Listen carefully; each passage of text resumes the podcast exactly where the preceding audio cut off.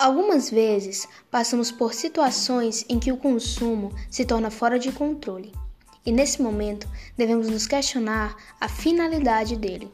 Se realmente aquilo que consumimos tem outra finalidade além de apenas consumir. Esse podcast é uma conversa rápida baseada nisso. Sejam bem-vindas e bem-vindos. O tema principal é sociedade do consumo e consumo consciente. Porém, não deixo de avisar que no decorrer surgem outros subtemas vinculados, mas não fora de contexto.